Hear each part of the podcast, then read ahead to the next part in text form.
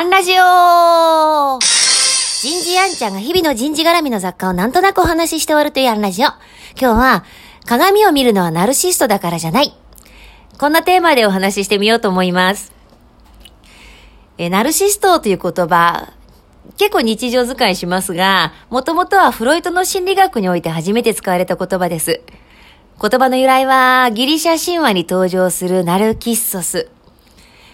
ギリシャの美しい青年であったナルキッソスは、えー、妊婦の求愛を拒んだ罪で、泉に映った自分の姿に恋をするという呪いを受けてしまう。もちろんその恋は叶うわけはなくて、毎日のように恋焦がれる、その泉の姿を見続ける。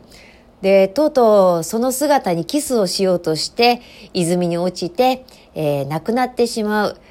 その泉には、ナルシス、水仙の花が咲いた。えー、そこからできてきた言葉なので、こう自己愛とかね、えー、いう意味合いで使われます。で、こう鏡に映った自分の姿を惚れ惚れと見るっていうとなんか、よく思い出されるのは、ボディービルダーの方が鏡をよく見てるじゃないですか。で、あれこう自分の体に惚れ惚れしてるわけじゃないんですよね。あれ誤解です。実は今私もパーソナルトレーニングを受けてて、えっと、本気で筋肉つけてます。やっぱりね、あの仕事柄声を一日出し続けてますんでね。で、今ついてるトレーナーが、えっと、プロのボディービルダーさんで、こう、決して自分の肉体美を見てるんじゃなくて、やっぱり筋肉を見てるんですよね。こう万全と筋トレしててもやっぱ筋肉ってつかなくて、どこの筋肉に今働きかけてて、どう効いているのかってやっぱ確認します。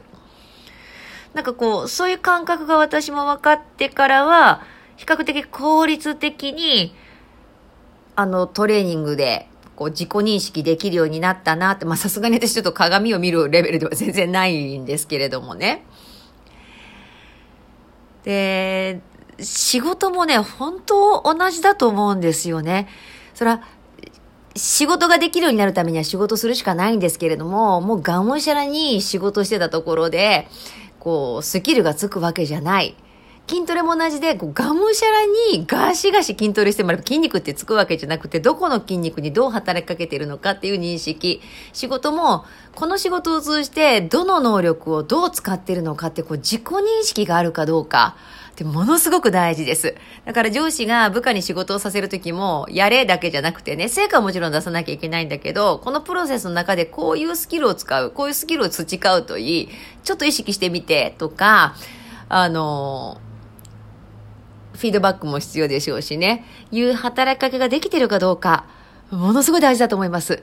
こう筋トレをしてると、こうつくづくね、前もスキルと筋トレの例えの話をしたことがあったと思うんですが、